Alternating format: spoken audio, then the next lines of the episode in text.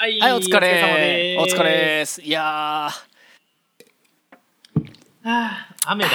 雨、雨、今日は。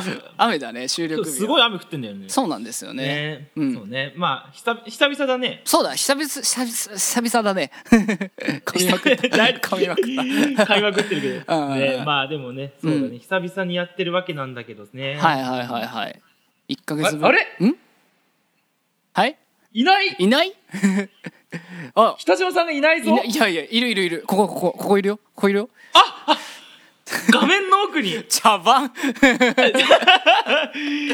手だったねいやちょっと。今なんかゲボゲボだったね、本当に。ゲボゲボだったよ。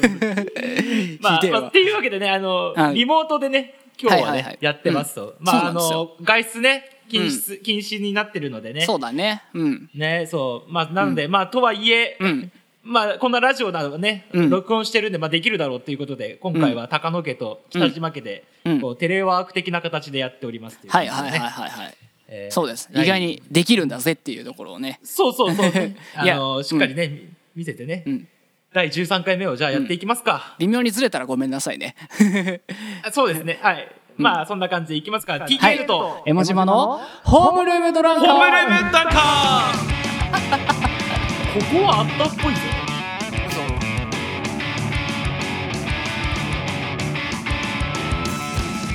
というわけでね。というわけでね。うん。はい。あったんかな？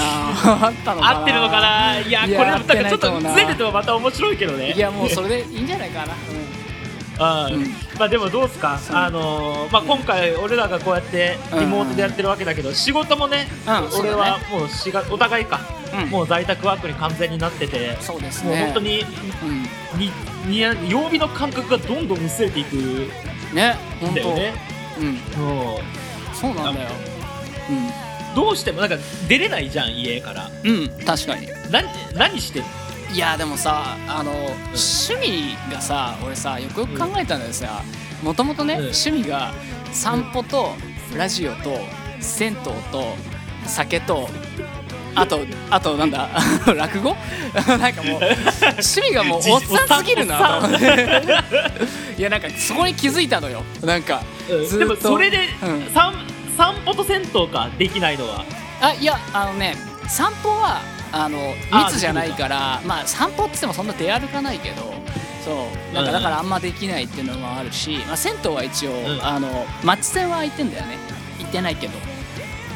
ああなるほどね。はいはいはい。あのスーパー銭湯みたいなのはやってないけど。そうなんあかそっかそっかそっか。そうあの風呂ない人とかが困っちゃうから銭湯はあまあそうだよね。弾かれてる。そっかそっか。うん。普通に、ああそうなるそうそう。そうほどなるほど。いやでもそこはいけるっちゃいけんのか。まあまあ言ってないんだけどそうでもやっぱ趣味がおっさんすぎるなと思って なんかそうもともとね。だからなんかちょ、ナウでヤングな趣味が欲しいなってやっぱねこう。まあまずそのはその Now でヤングっていうのがまずおっさんだからね。ナウでヤングな。そう。Now でヤングがままずおっさんだからさ。えなんか他にない？のまずでもままずバンドは Now でヤングじゃん。ああそうだね。まあ確かに、うん。いやでもさナウでヤングって言われるとさやっぱクラブとかのイメージじゃんいや。もうね、うん。ステレオタイプだよね。いやまあ EDM とかも聞くけど別に。聞くんだけどさ やっぱちょっとテキーラのショットとかはちょっときついからどっちかっていうとあうん、熱燗ちびちびの方がいいなっていうふうにおっさんじゃねえか方が、まあなんかやだなこの、うん。ドゥーテクドゥーテクドゥーテク言ってる中であ飲んでるのすごいあの熱燗なのなんかもうギャップが。いやいやいいんだよ。その熱燗がうまいんだよ。えじゃあ他になんかないのそれで自分の中で見つけようと思ったわなんか趣味新しく始めてるものとかないの？ああでもあのヨガとかランニングとかにちょっとハマってるのよ今。あの こそうの急に OL じゃない？いやそう。いやでもけ 運動不足になるからやっぱ健康志向になるよねやっぱり。わかるわかるわかるるわかる。なんかあとそのなんか悪いのが溜まっちゃいそうだからさ。いやヨガすごいいいんですよ。はいはいはいい。いんですよ。いや いやでもヨガ島なヨガ島なヨガ島言うな。ヨガ島っていうとなんかやばいな。いやでもなんか結構そのうんあ趣味若い趣味欲しいなっつってって言うけどやっぱうん。本当にね、あの心理学とかやってる場合じゃないのよ本当に。まあね。もっとね。まあそれも趣おっさんでもまあないけどさ、うんまあ他はなんか他ヨガランニングの他にはなんかハマってるものまあ若くなくてもいいけどなんか最近気になることというか。仏教。おっさんじゃねえか。おっさんじゃないよおじいちゃんなんだよ。老若男女誰でもいけるから。俺はもういけるいけるけどね。生きとしいけるものみんないけるから。あのこの間さあのシオンヌ来てくれた話したあの浄土真宗大谷派なんでしょ、うん、うん。そうまあね。DJ 松永も一緒な、ああそうそうそうそうそう。じゃあナウでヤングじゃん。なので一番ナウでヤングだよあいつら。嘘だ 松永なんか全然ヤウでヤングじゃねえよあれ。まあそうだね。いやいや確かにそんな感じじゃないけどね。まあね。ね。でも、そうだ俺も、まあ、ずっと4月入ってからさ、うん。まあ一人なわけで、うん。まあ、本来だったらさあの、うん。嫁子供いるはいるんだけどああそうだよね。まあこのご時世なんで山形から帰ってこれないからああそうだね。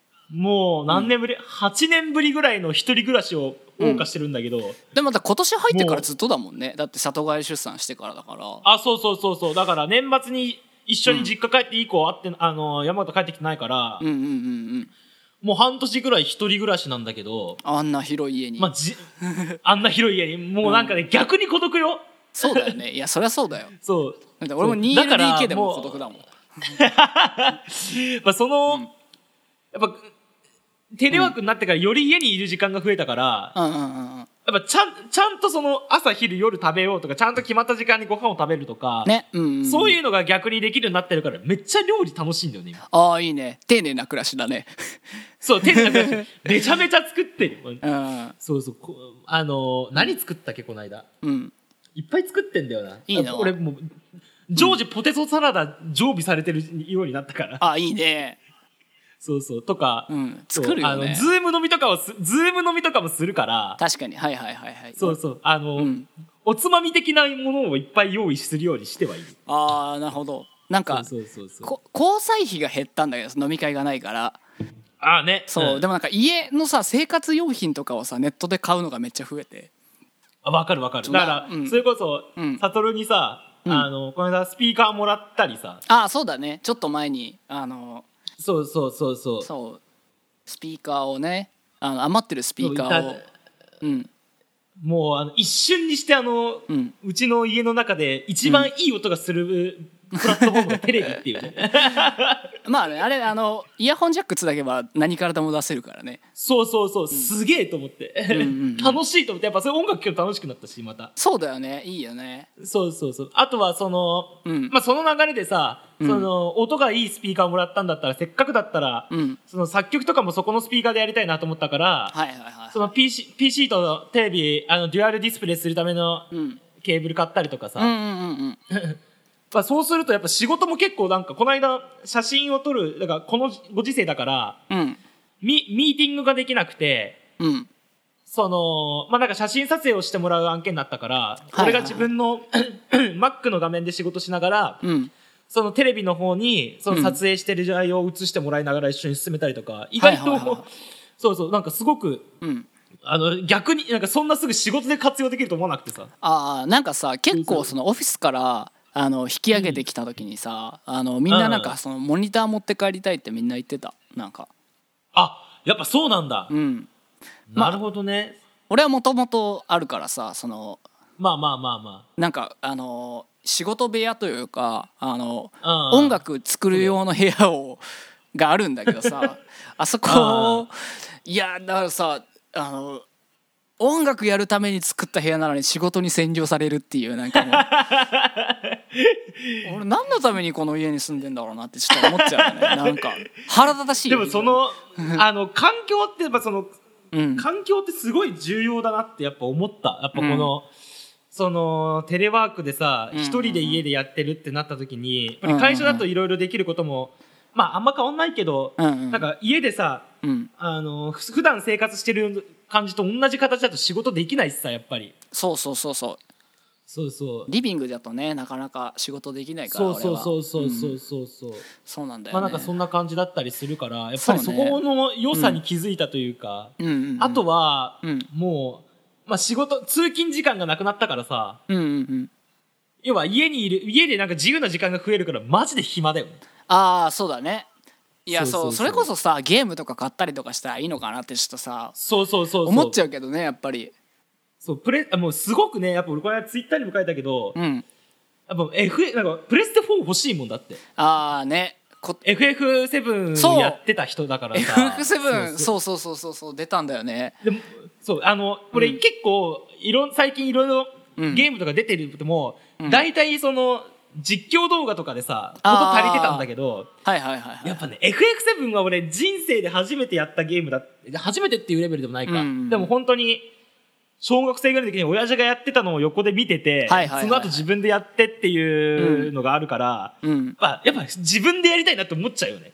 なるほどね。やりたいやりたい。わかる。でも俺もセブンはやってたからさそう、うん。俺ティファ派だからいやでもねあれよ俺、うん。新しくなった映像のエアリス見たらこれはエアリスだもんってなって。分かれるなそこは。いやー。可愛いと思って。いいよね。なんかでもちょっとこの間思い出したんだけどちょっと話それるんだけどさあうんの、うん。なんかエリクサーってあるじゃん。あの、うん。FF の前回前回のうん。アイ,、テムでさ、うん。そのエリクサーについて語ってる、あのブログみたいなのをまあ読んだことがあってなんかあはいはいはいはい。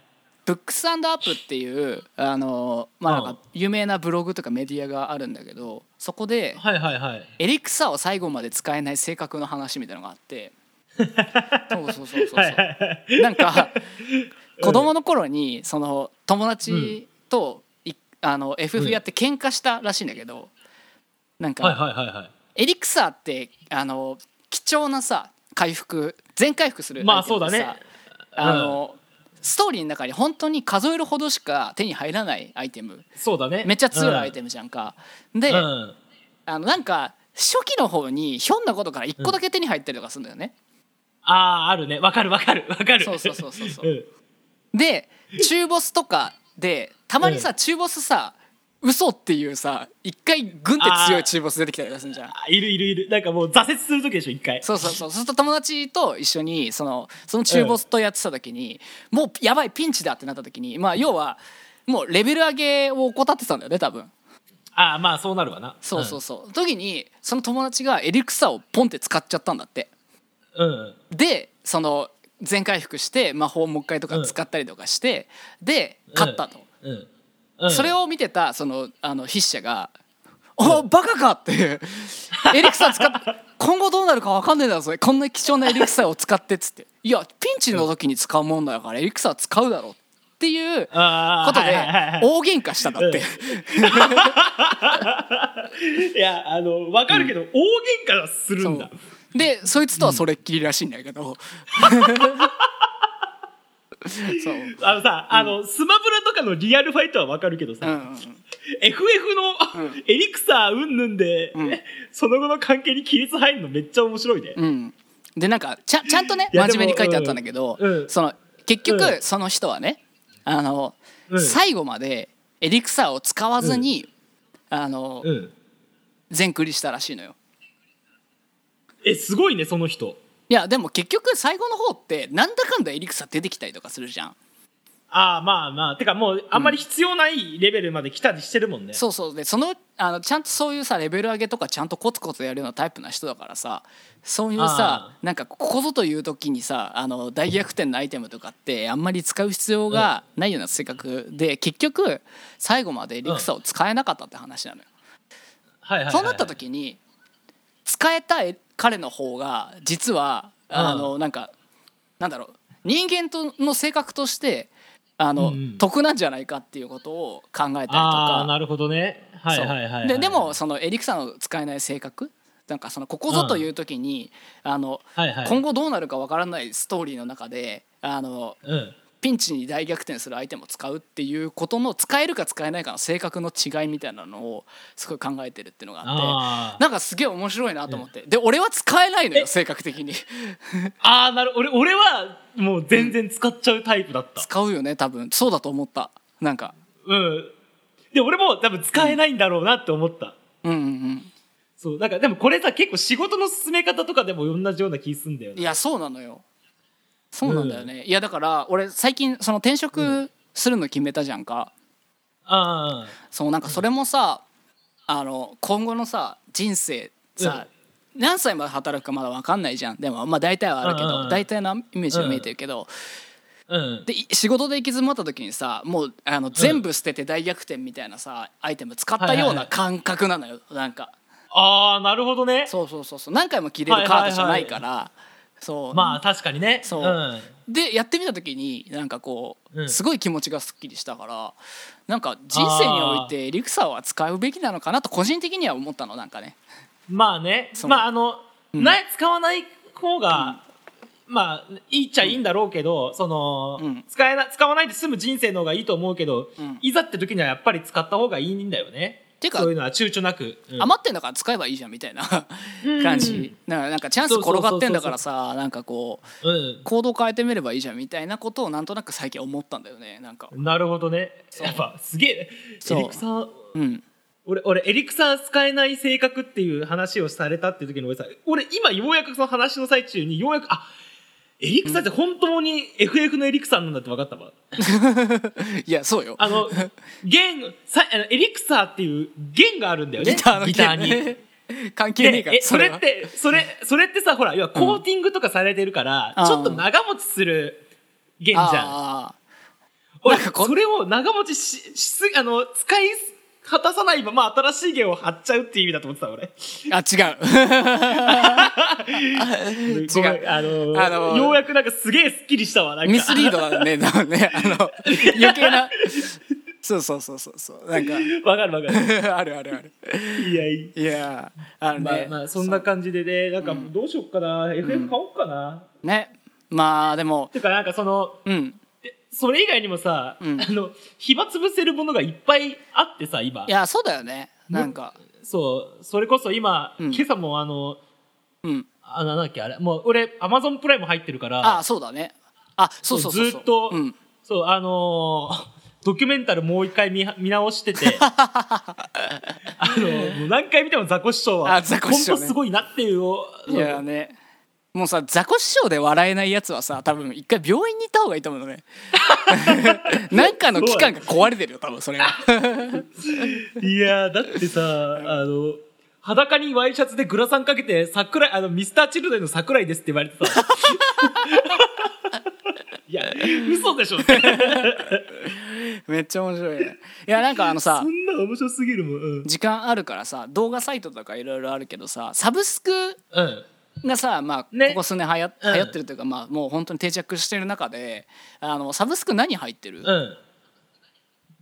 サブスク、俺、本当マジ、あの、サブスク貧乏なのよ。サブスク貧乏。サブスク貧乏で、俺ね、うん。い入ってるのが、えーっと、まず、うん。Spotify と、はいはいはい。あと、Apple Music と、両方入ってるんだそう、Apple Music は、あの、ファミリーで入ってるから、奥さんも、まあ、共同名義でって感じなんだけど、なるほどまあ、それで入ってて、うん。あと俺すごいサッカー見るから、うん。 DAZNっていう、まあ、スポーツがいっぱい見れるやつと、いいな。ダゾーンってななんかナウでヤングだよねなんか。 DAZNはナウでヤングぐらい確かに。そういう趣味か。そういうのがいいのか。まあ DAZNと、うんあ、でも、あと、あれよ、あと、 Netflix。これナウでヤングでしょ。ナウでヤング、うん。ナウでヤングでしょ。まあこれも奥さんと、奥さんが入ってるみたいな感じなんだけど、うんうんまあ、あとは、うん。あとそ、あとね、俺ね、エフェクターのサブスクに入ってんのよ。ああなるほど。そうそうそう。あい切らない俺が使ってるさ、そうそう、あの、ディレイ、ディレイとオーバードライブうんが2つなんだけど、うん。どっちも、うん。普通に買ったら5万ぐらいするやつなんだけど、うん月1000円で借りれるのよ、どっちも。えーでも月1000円だったら4年ぐらいでもう元取れるじゃん。そうそうそうそう。で、うん。多分俺の性格上、うん。同じエフェクターを、うん。俺多分3年、2年以上使ったこと多分ないのね。ああまあ性格たらそうか。とか、まあ、バンド、やってるバンドのね、音楽性的にも変わってくるから、まあそうだよねだだったら別に買わなくても、そのタイミングであ次こういうのにしよっかなっていうのでいいのかなっていうので、もうさそっちにしなんかすごい、うん。まあ、めっちゃ自分もう LINE6 とかは絶対ディレイとかは使うからずっと残してるけどそれ以外はもう、そそういうのでいいかなっていう感じだったな。だからそんなそんなもんかな、試せるからいいよね多分そういうのってあそうそうそう、自分のさ機材で試せるからさ、うん確かに。なんかでも俺とかはなんか分割払いと何が違うのってちょっと思っちゃうからさ。なんかまあね。そうそう結そうそう。局その分割払いしてで使わなくなったら売っちゃえばいいじゃんってちょっと思っちゃうかなそれ。ああなるほどね。そうそうそうわかるわかるわかる。なんかマンションを買った感じと似てる。サトルさんは？とね俺まず、あまあえっ、と音楽はえっ、とね、 Apple Music はいはいはい。はいで Spotify も使ってはいるんだけど課金してないのよ、あフリーなのてかね昔は課金してたの。なんかちょっとこの話しうんうん。あのあどうぞどうぞ、うん。Spotify って俺あの、昔ね日本に上陸する前に使ってたのよ、あアメリカ行った時ってことか？そうそうそうそうそう。なんかアメリカに、はいはいはい。その2011年かな？ぐらいにその留学してて、早いねそう、で当時スウェーデン人の友達がクラスにいて、うん。でそいつが使ってて、で、そう Spotify ってスウェーデンだし、まあ、アメリカでも全然流行ってたのよ。うんそう。でそれであこんなんだと思っていやはいはいはいはい。びっくりしていやそれでもうそれ使ってたけどもうね正直、あの帰ってくるじゃない。で、うん。あの海外のその日本のカードだとお金払えなかったのよ、はいなんかその日本で使えあないサービスだからはいはいはいはいそうそう。で日本のカードで払えないから、うん。海外うん。のそのアメリカにその銀行にお金をちょっとへそくり残しといて何何ドルか。うん。そう 100, 100ドルぐらい残しといてでうん。それで徐々に課金しててあのカード止めないで、はいはいそのはい。はい徐々にその月10ドルずつぐらい引かれつつたんだけどあまあそうなると そっか。そうそうそうそう。である日突然、うんぶっつり使えなくなって。まあよ預金が尽きたってことでしょそそうそうそうそうそうそうでもまだ日本には、うんもうずっと俺はもう Spotify をこう日本に帰って、あなたがうちに帰ってくるのを待ってるみたいな状態で待ってたんだけど、まあ、あなたの帰りをずっと祖国で待ってたんだけど、なるほどね、うんなかなか待てど暮らせど来なくてで、うんそしたらもう Appleがさ先にねまあね。上陸して、うん。もう私はあなたのことは忘れて Apple Musicと結婚しますっていうふうに。で遅れてくるんでしょ？そう。遅れてきてさ今更何よっていう。そうあのだって Spotify すごかったのがだってもう渋谷うん。と山手線、全部広告ジャックしてたし、うん。一時期うん。1年ぐらい前かな、うん。すげえと思ったもん。まあでもおしゃれだしいいよねなんかあのおそうそう。音楽あののサービスの機能としてはあのかなり優れてると思う、うん、他はちなみにうん。入ってるそのサービス、あー。音楽以外だと？とね結構なんかこう入れ替わっちゃって、今入ってるのは,、アマプラ一応入ってるのとああはいはいはいはい。あとは DTV に。出た！そう。DTV に関してはねあのー俺はもうエブリリトルシングのライブを見るためにもうずーっと入ってる。その DTV 限定っていうのがまたすいいね。いやだってあの全部の DVD 本当に年ごとに出てるの全部あんだもんだもう。いや見してもらったけどさこの間、うんうん いやあれはすごかったよ。だってあの考察が。めっちゃ面白い。あれあれもう漫あれもうあれ漫談で一回できるよなんか。ELT 漫談として。持田香織遍歴漫談ね。そうそうそうそうそうそう。そうこの時ギャル期ですねと。あもうこれはもうもはや持田というよりあゆですねみたいな時あるじゃん。あそうそうあれあった。あったとか DTV でもなんか結構ドラマ好きで、でまあ、あはいはいはい日本のドラマとか好きはいはいで、はいはい。たまに思いついて見て何で見れるのかな探すんだけど、でそれでなんかなんだろうな、うん。無料枠古事記みたいなのずっと知ったんだけど。無料枠個人2週間 二週間無料枠個人でしょ？そうそうそう。1か月とか2週間とかの古事記をずっと しててそして一周回っちゃったんだよねもう。もう、そっかもう周りもう全部見れなくなっちゃったから、うん。うん。ついに課金するってことだもんね、っていうか俺あの忘れてるやつある気がするんだよね。あの大会忘れてるやつある気がする。あ何が？あのその無料枠古事記をしている間にあわか1るか月で大会忘れちゃったやつあると思うんだよね。クレジットとか携帯支払いとかだともうその辺忘れるよね。いやそう。だから多分あるわうん。うんでもねそれやるだけで3000円ぐらいいくからマジやった方がいいよ。いやそうだよね。いや本当に一回整理して、だから本当それこそサブスク貧乏になっちゃうんだよね。あそうそうそう。リアルサブスク貧乏。いやあとあのうん。コンタクトのサブスクとかしてんだよね。それはあの定期購買じゃない。まあそう定期購入なんだけど。まあそれもまあ一種サブスクか、でもなんかねなくなってなくなったら言えばすぐ送ってくれるっていう、なんかこう契約で。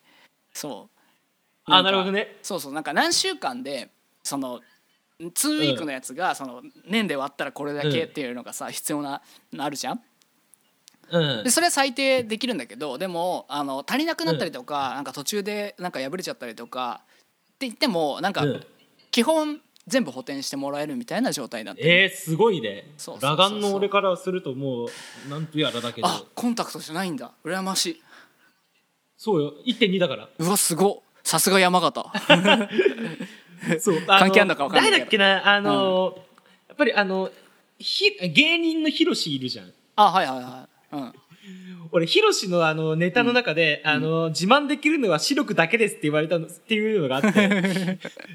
俺それ小学校4年生ぐらいの時に見て俺これかもしれないと思った時期があったわ一回。なるほどな。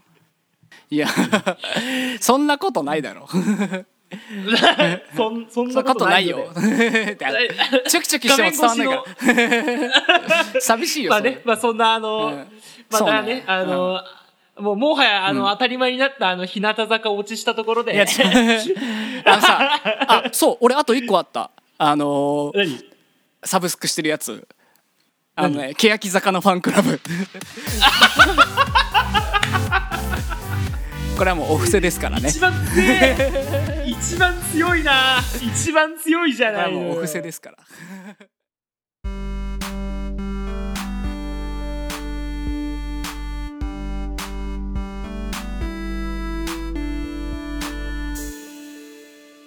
えー、でねうん。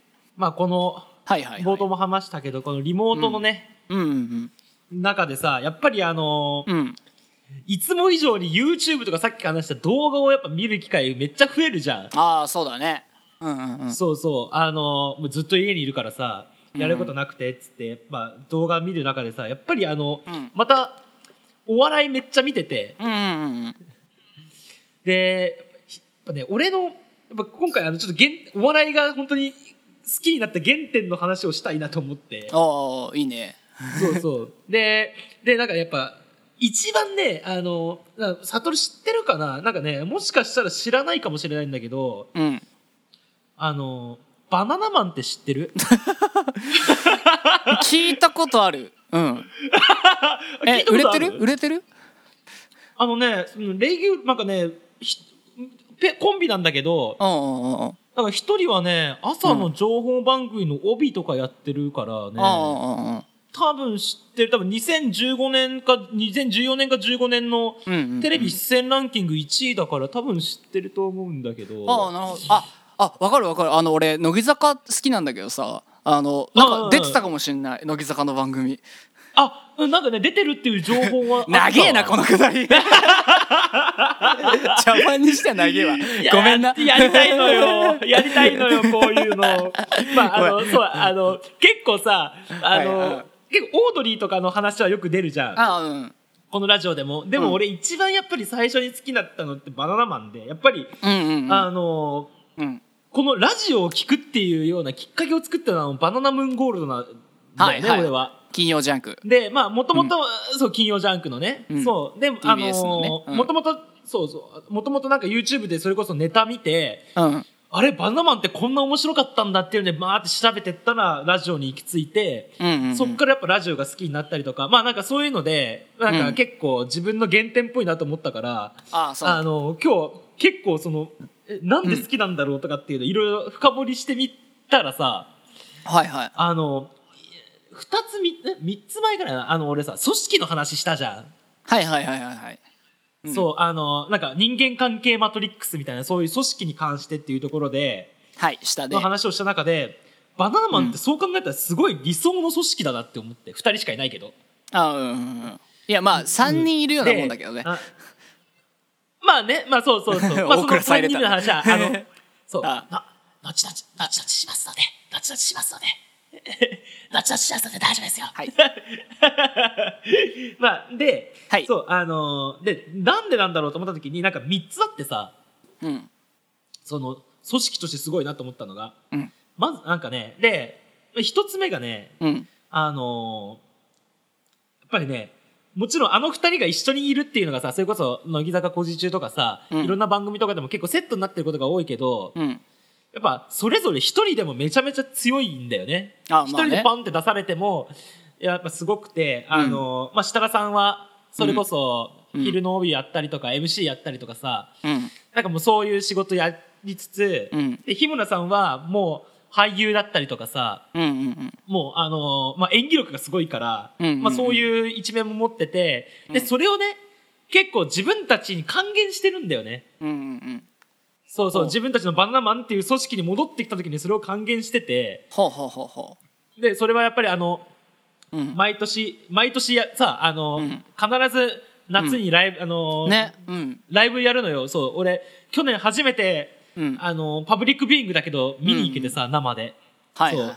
なんか本当にそういう自分たちの、まあ、あとそのやってるお笑いっていうコントっていうものにやっぱり還元したりとか。でそうなんかそういうところもやっぱり自分たちがいろんな売れていく中で、うん。それぞれになってもちゃんと自分たちのものに還元できるっていうのは、まあ、フォーリックスもやっぱそんな感じじゃん今。うんうんうん。そうそう俺フィルターでやったりとかちゃんけんが行方でやったりとかさ、うんうんうん。なんかそういうのをやっぱり生かしてその自分たちのところを良くしていこうっていうところが、うん。やっぱりすごい組織として強いなって思ったのとなるほどね。あともう一つはうん。あのーまあ、さっきのライブの話もそうだけど自分たちのその芯をしっかり持ってるっていう部分。やっぱり自分たちはあのーお笑い芸人だしうん。そういうコントっていうものをずっと続けるっていうのはもう結成した時からずっとやってるのね。もううんうんうん。1年も休まず。そうやっぱそういう自分たちのこう芯というか方向性っていうのはぶれないまま活動しいろんな活動をしてるっていうところがうんうんうん。やっぱりあのどうしても今いろんな情報がある中でうん。なんかいろんなところに振り回されちゃうけどうん。そこを持ちつつやれてるっていうのはやっぱすなんか強くなる組織の一つの要素かなっていう思ったし、ね。うん。うんうんうん。そうそうそう。まああとそういうあとはそのオールマイティというか、うん。あのどこどこにどういうところに行ってもうん。そこで素直に受け入れてそこで最大の結果を出すっていうかさ、あうん。あなるほど。高野好きそうそういうの。そういう考え好きそう。うん。なんかあの、うん。結構なんだろうな。そのクリエイティブなことする人たちってさうんうんどうしてもその自分たちのそのさっきの話じゃないけど芯をしっかり持ってるとうん。うんそれを軸になんかよしあしみたいのをまあ決めたりとかさそれを判断基準にしちゃう部分もあったりするんだけどうんうん。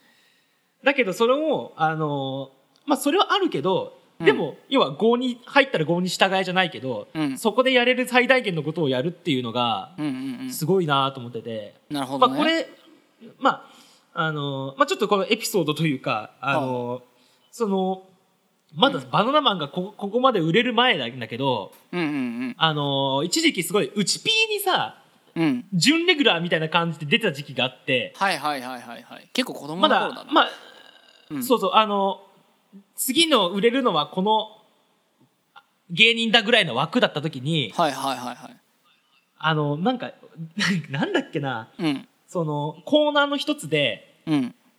なんかあのレギュラーレギュラー陣をなんかこう笑わせる笑わせろみたいなそういう企画があった時に、うんうんそのなんかシチュエーションコントみたいのをやるみたいのがあってさ。うんうんうん。でそれがじゃああの次は誰々次は誰々次は誰々っていう感じで、うん。あのやっていく中で、うん。日村さんが一回その番が回っていた時に、うん。そのシチュエーションコントにいたうん。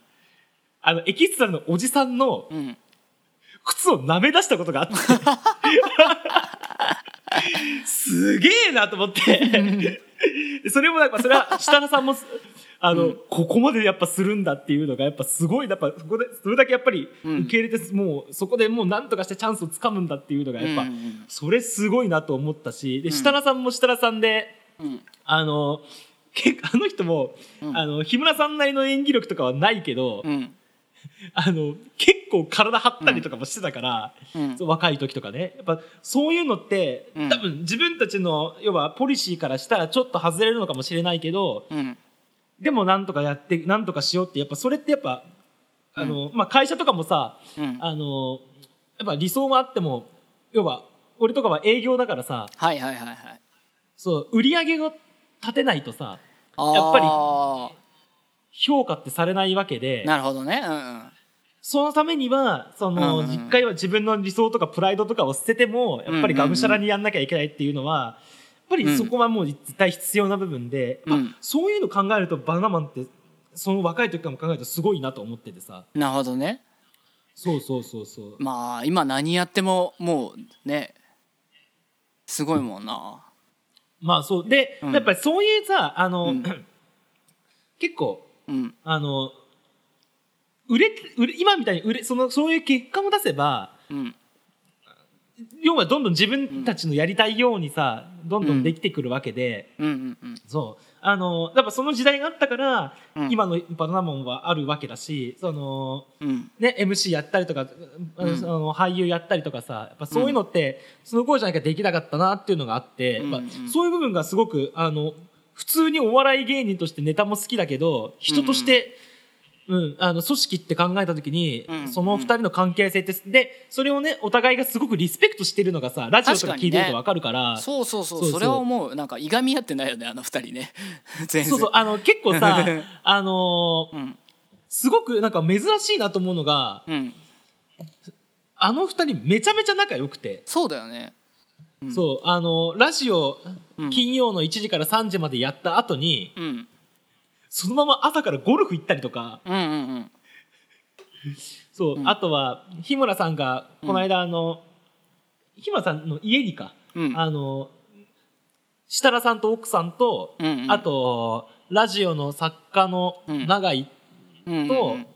あと大倉の2人で行ったりとかなんかそういう感じだったりとかなんかすごくまあそれもやっぱあのうんいいいいなんかいい関係性なんだなっていうのはすごいわかるしさ、ね。そういうところすごく好きで、ね。そうそう。リスペクトでさ。憧れる組織だな、ね。うん。リスペクトで言ったらお互いにさあのさん付けで呼び合ってるの俺すごい好きなんだよね。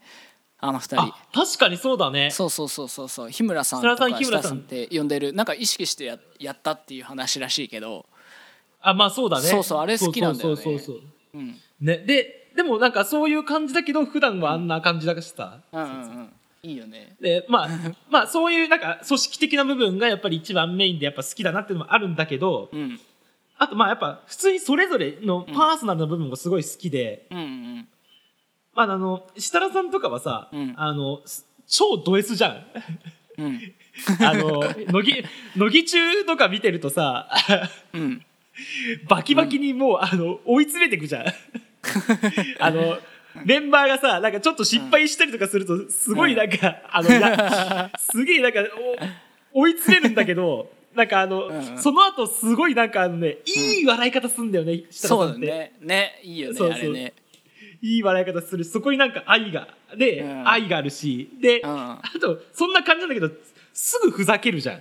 うんうんうん。設楽さんって、うん。そうなんかあのふざけ方もすごい だからもうお茶お茶目なんだよね、うん。茶目っ気のある、うんうんそうそう。でなんかやっぱ、エピソードもいろいろ面白いしね。あの、昔うん。あのタバコの不始末で家火事になるとかさ。あ出た。そんでそんで色物屋で優勝するやつね。あそうそうそうそうそうそう。そんなさ、うん。なんかふあんな人あ今の設楽さんから見たら考えられないじゃんそんうんうな、んうん。とか。まあなんかそういうのそういう茶目っ気ある感じなんだけど、うんやっぱりあのやっぱニュース番組の帯やってるぐらいだから、はいはいはい。ちゃんとそのうん。世間のこととかも踏まえてうん。ラジオで話したりとかもしてるしさ、うんうんそうそうそう。なんかすごくそういううん。面白いけど、なんかねうん。よくあの理想の上司ランキング確か3位とかだったのかな。へなんか1位がうん。一郎で、2位あ1位が内村さんで、えうんうん2位が一郎うんで嘘だ一郎なわけねえよ。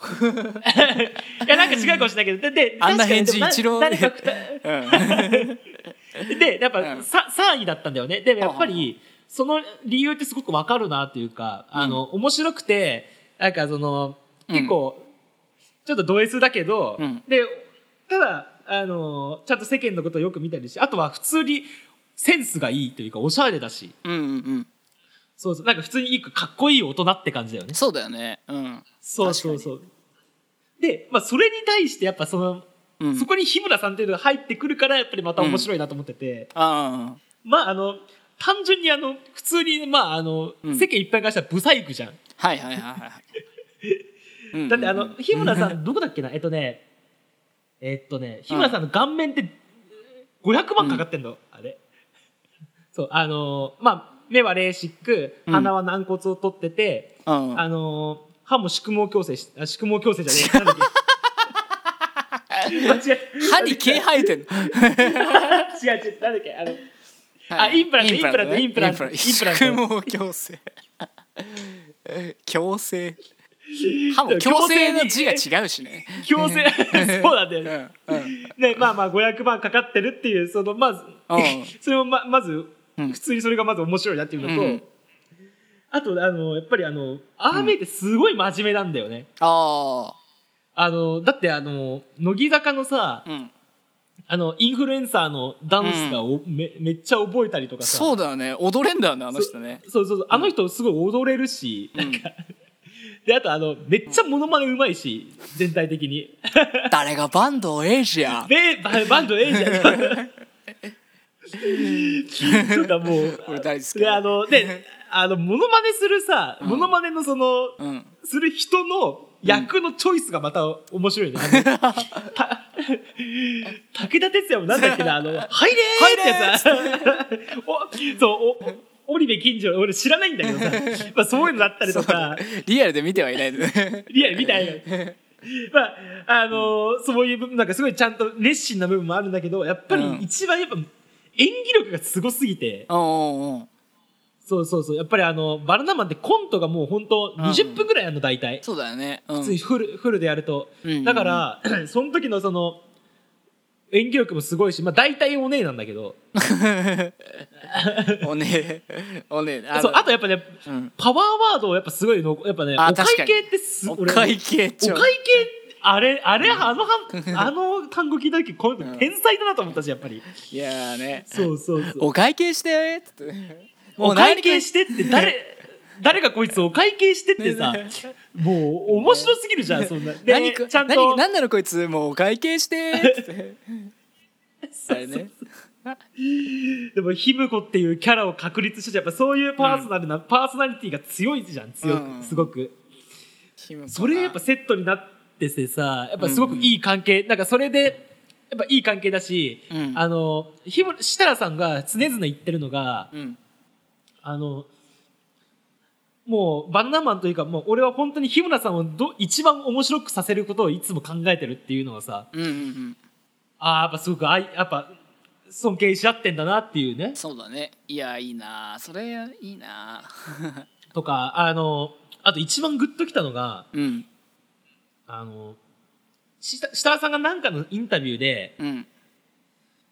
あの家族が家族が死んでもうん。まあなんとかやってはいけるけどうん。相方が死んだらもうどうにも仕事も何にもできないっていうなんかどうにもならないって言ってたのがへえああなんかすごいちゃんと考えてんだなと思って。うんうんうん。いいね。面白い。なんかすごくなんかグッときた。いいね。うん。そう。まあなんかそういう関係性もそうだしあとはやっぱさっきのラジオもそうだけど、うん。あの乃木坂乃木坂とか坂道にハマったのはバナナマンがラジオで言ってるから気になってっていうので調べたわけだし。ああ高野がね。高野自体が。そうそう俺,、うん。そうそう俺がね、俺がハマったのもそうだったし、あと、うん。俺星野源初めてちゃんと聞いたのも、うん。そうあの日村さんのバースデーソング。出た。そう。そう。で、それで聞いてて、うんなんかめっちゃいいなこの人と思ってやっぱ CD 買ったりとかさ、うんうんうん。ライブも行ったしさ。うんうんうん。そうそう。なんかいろんないろんなものを俺に与えてくれる たりもしてるんだよね。そうそうそうそうそうそそううだね。か人生を幅を広めてくれてるというか、そういうのあるよね。なんかそういうそうそう、うんなんかそう。なんかあんまねあお笑い普通に、ね、コントがネタがというか、まあ、人が面白いから好きなんだけどさ、うんうんうん。やっぱりそのそれ以上のものをくれる人たちだなっていうなんか感覚なんだよね。なるほどね。そっか。面そうそう白いね俺、まあそうそうそう。俺あのうん。ねなんだろう。でもねなんかねそれに、うん。えっとね近い形じゃないけどさうん。あのほらえっとねうん。乃木坂にとってのさうん。あのー公式お兄ちゃんがさうんうんうんバナ乃木坂の公式お兄ちゃんとしてバナナマンがいるじゃない、うんうんでもねなんかね最近なんかす俺すごくそれに近い人を見つけたというか。え誰？え？何？そうあのね、うん。俺にとってのあのね、なんかいろいろねそういう情報をくれるうんあのね公式おめかけさんっていう人を見つけて俺。あの悟さんなんだけど。俺かよ。だから公式おそうそう公式おめかけさんとしてねあの、うん。今後も引き続き何卒よろしくお願いしますって感じだ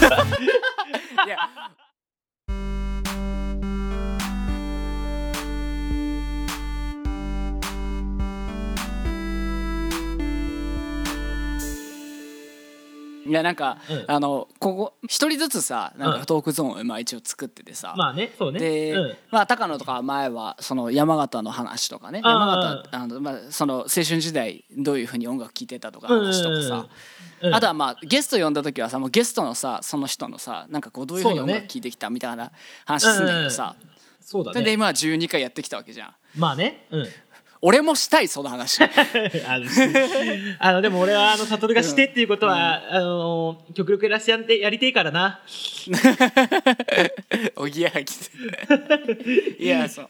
なんか、うん。みんなその話を聞いてて誰も俺に聞いてくれないと思って。いや聞いてくれないというか。どうして聞いてくれないの？どんな感じだったんですか？腹立つね。これ腹立つねいやーえっ、とねうん。なんかいろいろそのねまあでも昔からそういうのを、あ俺こういうふうに聞いてたなっていうのをたどることは結構あるんだけどでまあ俺エモ島っていうぐらいだからさ結構まあその、うん。エモとかそうです結構音楽詳しいらしいのよ、自分的にも。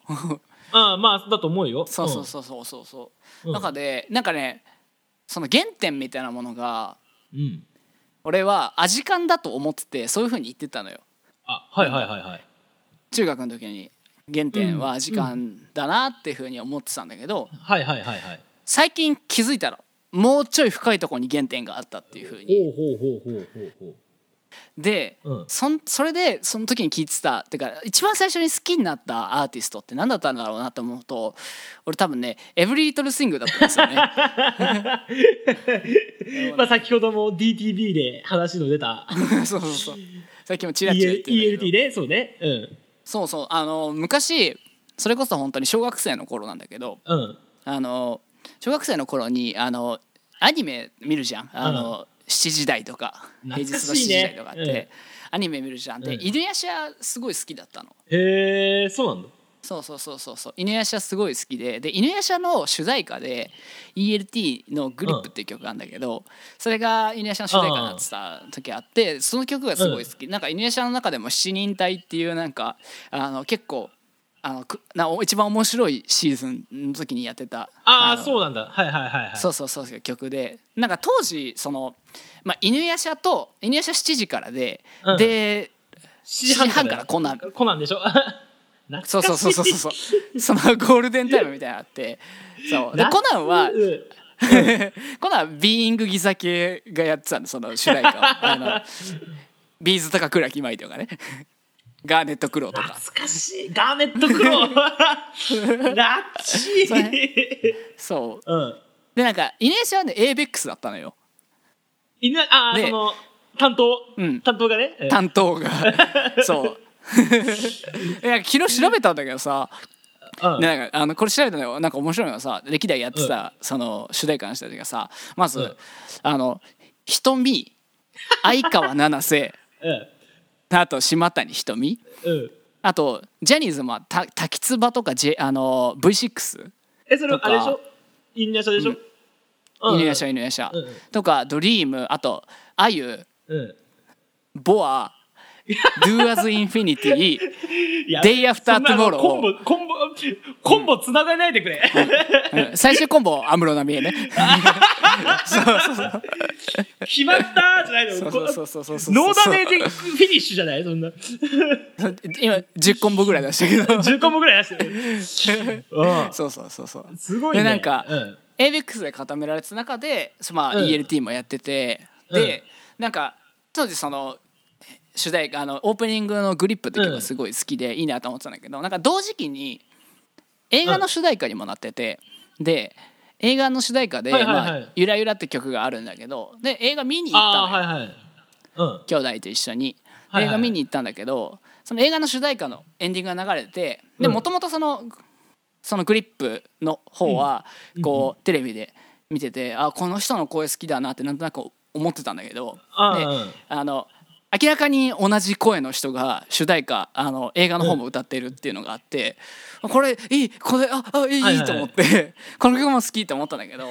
ただ 前前のめりだな北島少少年そうそうそう。そう北島少年そう。でエンドロールが流れてる間に実は分かんなくなっちゃって。うん。うんでもなんかその当時そのなんだろうなあのインターネットとかもそんなちゃんと見れないし、まあねなんかこう曲は分かんないんだけど、うん。親父が映画評論家なのねうちあそうだったっけ？そうそうそうそうそう。そう、はいでまあ当然その試写会とか見に行ってたりとかして親父が。でなんかこうなんかプレス用というか、あの関係者用のパンフレットみたいなの持ってたのよ。でそれ見てはいはいはいはいはい。主題歌なんだろうと思ってあ、うん。あのエブリリトゥーシングのゆらゆらって曲なんだって思ったんだけど、当時別にそこから聞くとかやり方は分かんないし。まあそうだねそうそうどこで手に入るとかも分かんないし何より俺音楽を好きっていう家族に言うのが恥ずかしかったねなんか。え？そうなんだ。そう。そうなんかねはばかられてた。なんかうち結構厳しいんだよなんか家庭が。結構厳しくて。はいはいはい。そうなんか、バラエティーとか見せてもらえなかったりとかしてたりとか。あそうなの？こんなこんなに見てるのに今。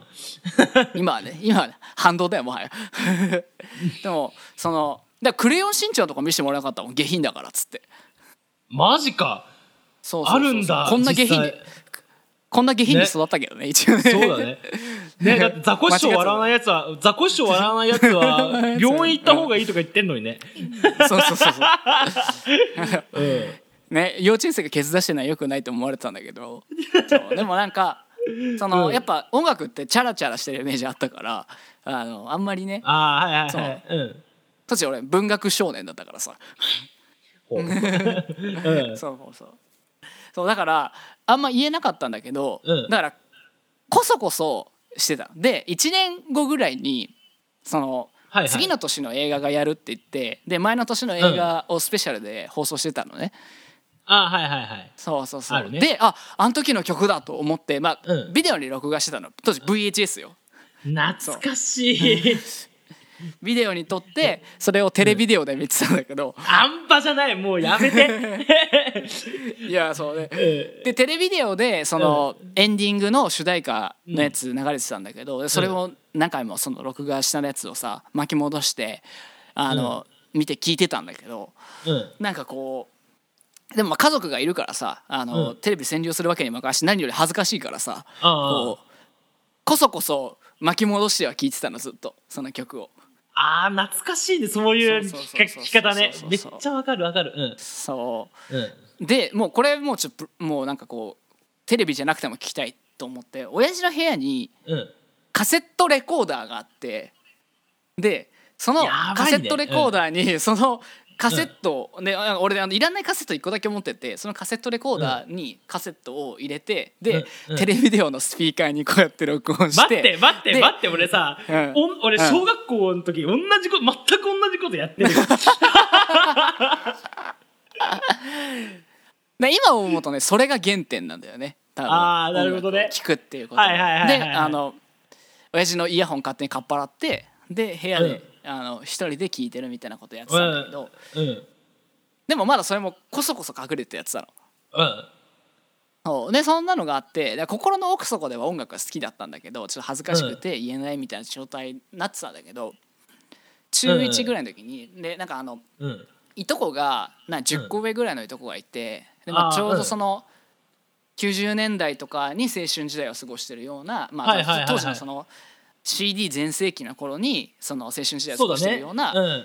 いとこのお兄ちゃんがいて、うん。でまあ、おいとこのお兄ちゃんは CD うん。いっぱい持ってるみたいな感じでななんかそのうちのお母さんがうん。なんかこう、なんだろう吉には音楽すごいいろいろ聞くけどあんたは別にそういうの興味ないんだねって急に言われたことがあってうん。向こうからね、うん。いや実は興味があってってこと、うん。そこで初めて言えたの。ああ、でなるほどね。まあ、向こうから出てきたから言えるわと思って。そうそうそうそうそうそうそう。であそうなんだっていう風になってでそこからえ音楽聴きたいっていう風に正直に言うようになってで、うん。あの愛話のコンポを買ってもらうことになって。出た！愛話のコンポ！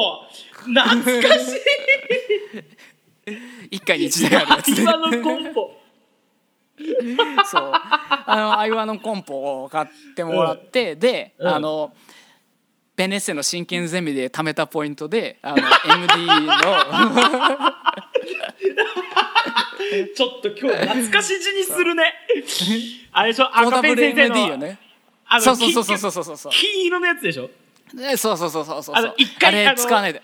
8枚ぐらいくるやつでしょ、そうそうそうそう。あれあの細かく変えないでさ。あのねずっと閉ざ姉ちゃんもそれで姉ちゃんもうん。それで MD 買ってたもんだ MD プレイヤー。いやそうそうそうそうそうそう。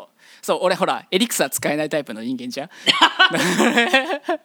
最後までポイント貯めてたのよ。俺一番安いストップウォッチ買っちゃったもんだ6って。年ね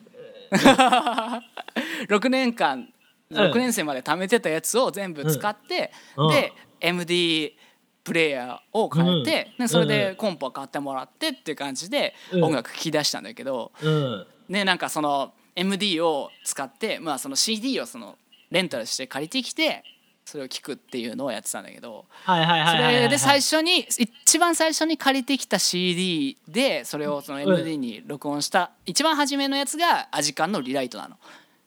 うん。ああそうそう。そこがそうそうそうそうそうそう。うそう、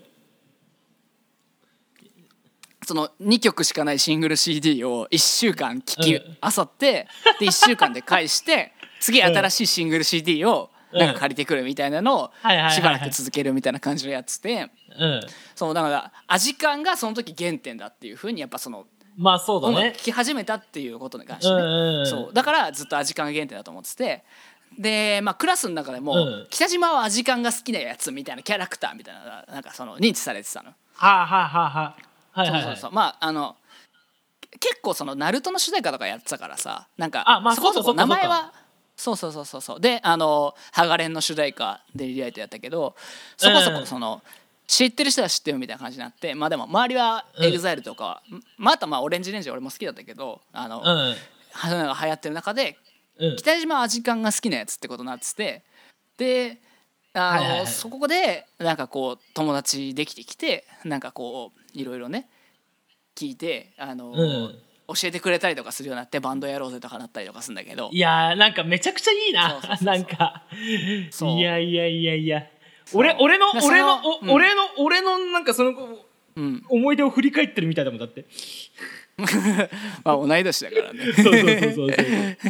そうそうそうでそんで友達からバンプとかあのテナーとかエルレとかその教はいはいはい。えてもらったりとかして、でまあ、うん。当時はまあロキノンロキノン中みたいな感じの中学生で、うん。まあ、あとはそのミスチルとかラルクとかそういう j p o p みたいなでも j ロックみたいなちょっと聞き始めたりとかしたんだけどで中学3年生の時に、あの埼玉から引っ越してきたやつがいて、でお。そいつがなんかノー FX とか聞いててで逸材だなそないついつ。だでしょ？なかなか。衝撃的だった。で、うん。そいつがうん。インディーズっていう概念をこう、うん。相原中に持ち込んできて「いや今インディーズでしょ」みたいな感じで。かっけえなそいつ。そう。そう。マジかこいつ超かっけえって思ったもんなんか。だうん。その転校生がインディーズと一緒にこう襲来した感じもうペリー来航みたいな感じで。かっこいいなそいつ。うんそう。でメロコは好きなやつで。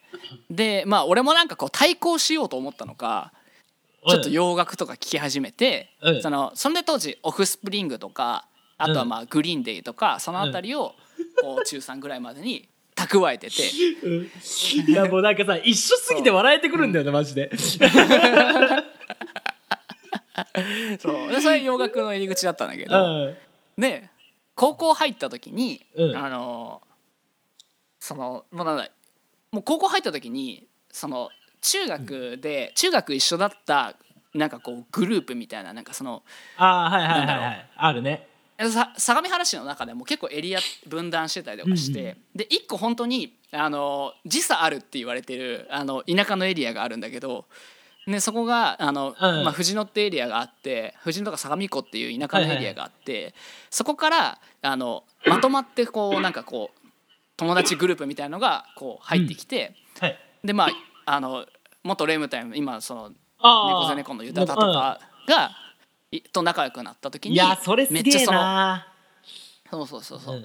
ほんでなんか洋楽めっちゃ教えてもらってうん。でもうそいつらとその4月仲良くなって最初の週にえっ、とね、最初の週仲良くなった最初の週にあの、うん。レッチリとうんあとニルバーナと、うん。あとミスタービッグと、うん。あのごっそりこう CD 貸してもらって。いやえマジでまあそっからも何？入入学して最初の週それ。多分ほぼほぼ最初の週。あのその軽音部の仮入部みたいなのがあって出会ったとこで、ああなるほどね。ごっそりそう。はいはいはい。そうそうそう CD 洋楽の CD 貸してもらって、もうこちとらなんだろう相が相原中だと俺もうブイブイ言わせてたのに もうなんかこカルチャーショックだね。うなんかそう負けてらんねえと思って一気に洋楽をこう聞き出すっていうのがでそこからも本当に中学高校3年間も洋楽しか聴いてないみたいなはいはいはいはい。感じになって、それこそそのもう掘りに掘りまくって、うん。あのベックのさ、うん。あのファンブックみみたいなのあるの。あわかるわかるあのいろんなさあの扉絵とかのさあわかるよ。洋楽のさ名盤のジャケットとかをさあの文字体とかしてるやつあるじゃん。うんうん。あれをもう片っ端から聞きあさって、名盤ちゃんと全部聞いてと。うん。そうそうそう。だからそれこそ本当になんか70年代80年代とかまあ90年う代ん。をがっつりこう聞きははまってて。まあその時にいろいろその、聞いてた中ですごいメタルにはまったりとかしてああはいはいはいはい。そう、まあ、ハードロックとかメタルとかにはまったりとかして、まあ、それからもっと掘ってってブルースとか、なんかこうプログレとかいろいろそういうのを背伸びしていろいろ聞いて。あー。でだポップスとかもそのだからセリーヌ・ディオンとか最初に知ったのその時には。あーそうなんだ。なるほどね。やっぱそうそのやっぱそういうのでちょっと対対抗心じゃないけどそれでっていうことなんだ。うんそうそうそうそう。で一番初めて行ったライブはエリック・クラプトンだったりとかして。え？そうなのよ。すごいね。それそういうこと親父とかがい行きたいとかいうレベルじゃない、うん。でももう一人で高校生が一人でおじさんに隠れて武道館に行ったりとかして。うん。そう。当時ジェフ・ベックとかとい同じ時期に行きたりとかしてる時期で何回かあーそうなんだ。クレプトン来てて、うん。そうそうそう。それ聞いたりとかしたんだけどだから結構本当に渋かったよね。あの往年のその古いロックみたいなのを全部掘り漁って聞いてるような感じだったから。そんな高校3年生もうなんか。3年間だったんだ、うん。そうそうそう。あのそれでメタルのコピー版みたいなのを組んででなんかこうハードロックメタルみたいなことをずっとそのコピー版でやってたんだけどうん。その中であの外部というか、うん。他校のそのやつらと一緒にバンドを組むようになった時に、うん。今あのアイリーボーイズっていう横浜のバンドでベース弾いてるやつうん。リクってやつがいたんだけどそいつがうん。最初にコピーしようぜって持ってきたのがロストプロフェッツだったのよ。すげえなそれも。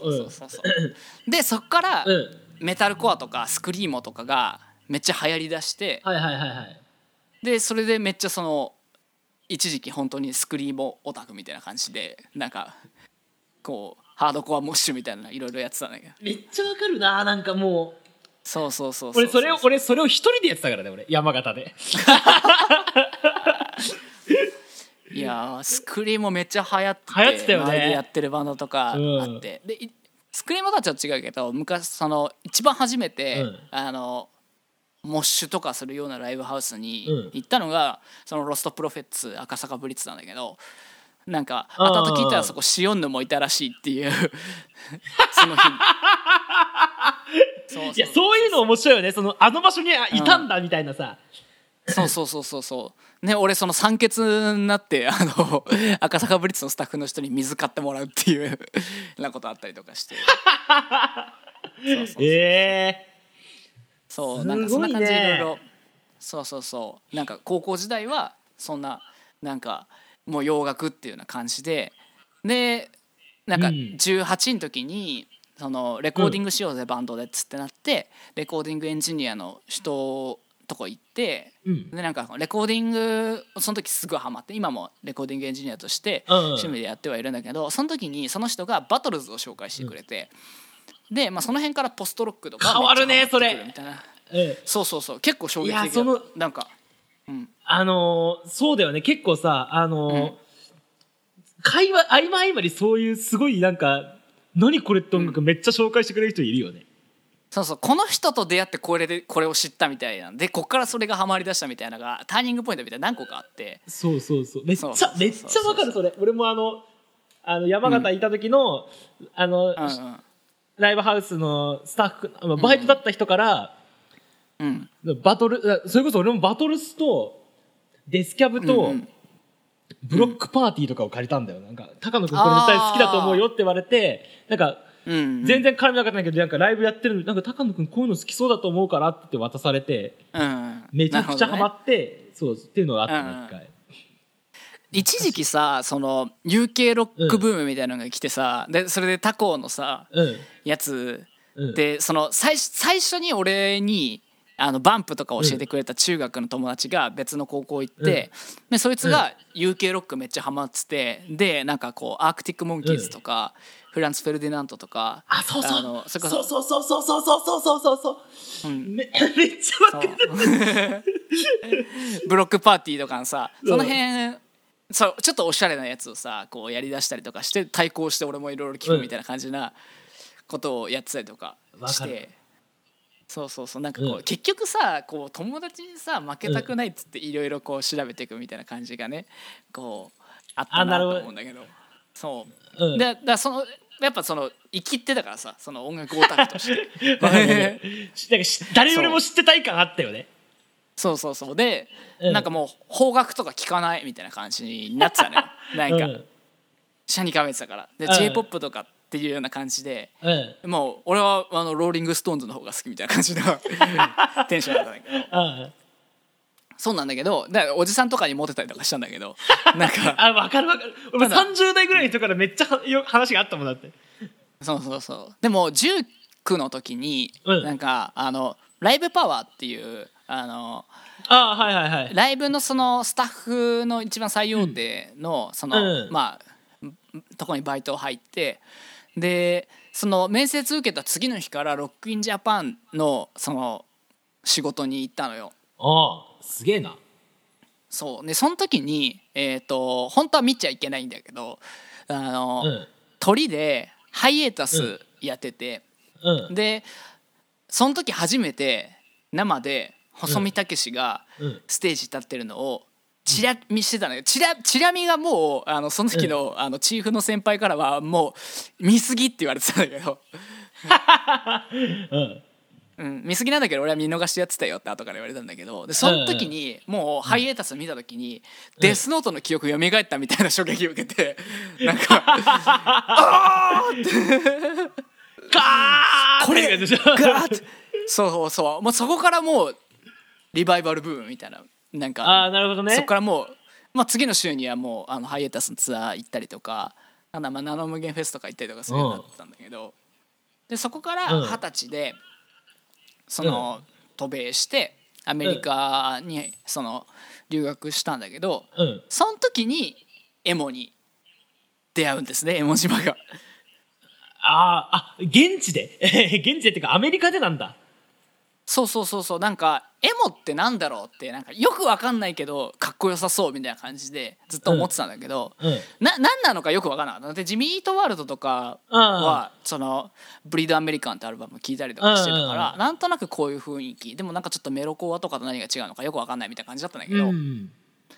でジミートワールドはまあ好きだったからアメリカ着いてなんかこう暇だったからしばらく。だからその時にまあジミートワールドのブリードアメリカンがその、ちょうど10周年記念の再現ライブみたいなのやってたのよ。へえうん。そうでロサンゼルスハリウッドだったからそのすぐ行けてうん。でそのチケットを取って行った時に前座ですあのげえ前座でクリスティフロントドライブっていううんマジか。もう 90s エモの、うん。もうもうジミートワールドとかクラリティとかもっと前とかの時に一緒にやってた名優みたいな感じで、あのジミーは売れたけど、もう本当にもう売れないまんまのおじさんバンドがいいるんだけど、まあ、そのエモのレジェンド、うん。レジェンド格の人たち。そうだよ。クリティフルトラブなんて。うん。うん、それが30分前座でやっててうん。もうねあの、ブリードアメリカンの再現ライブとかもうどうでもよくなるぐらい。あ俺この音楽好きだわってなってクリスティのライブ見てこれはもう本当にもう一生自慢してるんだけど Christie Front Drive を生で見たっていういやそれはすごいよ。そう。でその時初めて Christie Front Drive であのポストロックとかそのなんだろう Explosions in the Sky とかが好きだったからああいうその、うんなんだろうアルペジオでねうん。そう見せていくようなうん。エモがすごいやっぱ好きになってそこでエモを、うん。あのでクリスティフロントドライブってバンドがとにかく良かったってツイッターつぶやいたらうん。あの当時その知り合いだった、まあ、当時からまあその知り合いだったあの今「イレース・ザ・ピリオド」っていうバンドのボーカルをやってるエモイチさんっていうお兄さんがいて、その人が「ナインティセモとか聞くんだ」っていうふうにリプライくれたんだけど、うん。いやなんか全然その初めて衝撃受けたぐらいな感じなんですっつったらそこからうん「これを聞きなさい」っていうリストが送られてきて、まあ、そこからもうエモにはまるっていうもうああいい流れだね。ああめちゃくちゃいい流れじゃん。そういうことだったんだ。そうそうそこからもう本当に 90s でも本当にハマって帰国してからもうんペンホールドが来たりとか、ああそうだね。そこはもう本当もうそこから絵文島に改名してっていうか。あのちなみにあのペンフォールドの吉祥寺のライブに俺いたよあ本当？うん。マジか。うん。いペンたホールド見てた人な俺見てたよ。俺はねリップスうん。リップスにあリップスか。行きました。はい。そこはかぶってなかったな。あのあそこに傷んだ現象があるかなと思ったけど今。あーいやでもあのなんだろう、まあ、ペンホールド見てるっていうだけで俺はもう本当にもうマジで仲間だと思ってるから、もう一番 絵もペペンホールドが一番好きだしあーあのほぼほぼいつもペンホールドのシャツでライブしてるし、まあそうだね。なんか、そうそうそうそう。あの来週の八高井さんとオソロっていうね。う んいいねそれ。そうそうそうそのかそのつながりも。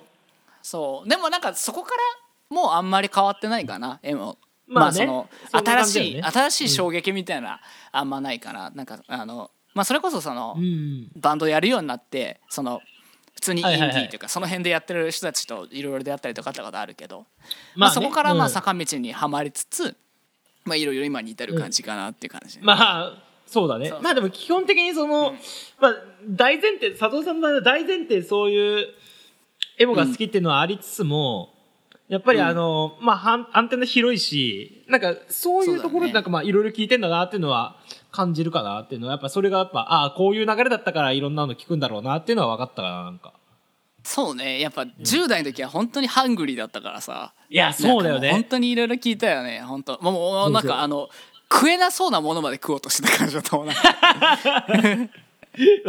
めっちゃわかるな、いやそう。で結局ジャズとプログレはあんまハマらないみたいな。楽しかったよねでもけど。ね。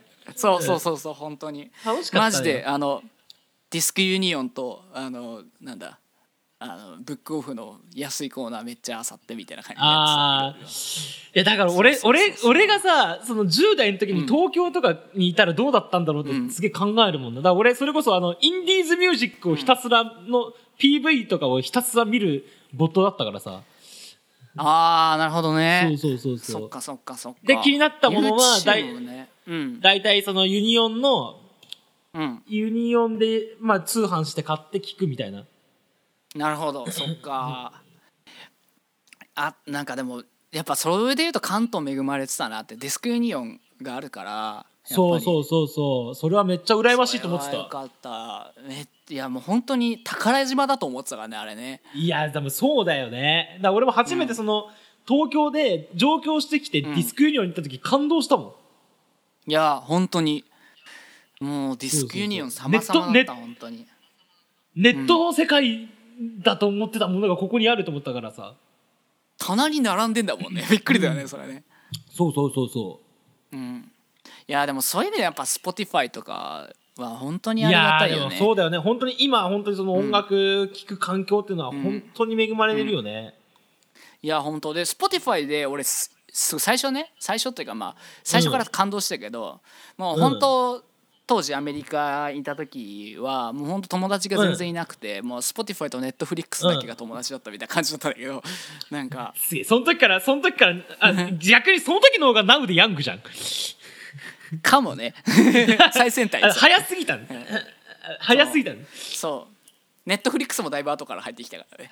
そうだよね。そうそうそうそう。そう。でもなんか Spotify ですっごい感動したのが、うん。あのそれこそあの最初にねこううん。聴いてた犬夜叉の映画の主題歌の「ゆらゆら」うん。っていう曲があれあの要はねそのテレビアニメの方の「グリップ」っていう曲の,、あのカップリング曲だったのよ。あそうなんだ。そうそうそう。だからだから探しても見つかんなかったんだけどはいはいはいはい。ゆらゆらがあって初めてそのちゃんとした音質で初めてフルで聴いた時に、うん。なんだろうもう本当に愛おしい気持ちにすごいなって。ああのあれかなんかもう。あのうん。レコーダーがーやってた頃から比べたりとね。そうそうそうそうそうそうはいはいはいはいそうそう。そうそうそうだから本当に Spotify 探してたらもうなんか、うん。実家の押し入れからこうさデモテープ出てきたみたいなさ 素敵な感動が。それ素敵だね確かに。そうそうそうそう。そういうのがあってで今一周回ってねうん一番好きなのは、うん。あの持田香織のソロっていうね。っ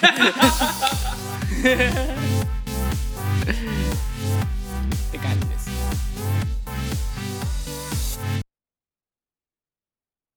えーじゃあエンディングです。エンディングです。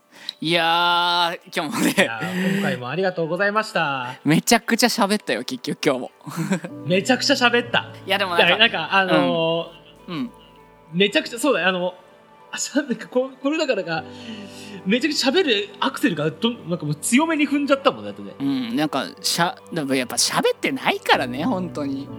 あまあそうだね。そう人と喋ってないからか。そう人と会話してないからさやっぱさ人の声って落ち着くんだよねやっぱり。なんかこそうそう。おしゃ本当に。おしゃべり大好きだからね俺はね、うそうでまた人の声やっぱこういろいろ不安な中にさ人の声聞くってやっぱりさ、あと慣れてる人の声とか聞くとさやっぱり落ち着くってなんだろうね、きっとね。うん。うん。わかるわかるわかる。ワイワイしてて。そうそうそう。やっぱうん。ラジオとかもラジオとかもそうだもんねやっぱね。そうだね。落ち着くんだよね。いやうん。本当落ち着くのよ。だからいやそれでこそあのなんだろう15年も聞いてるとさあのクソデブのさ伊集院光のさ クソデブの声ですら安心しちゃうんだよね。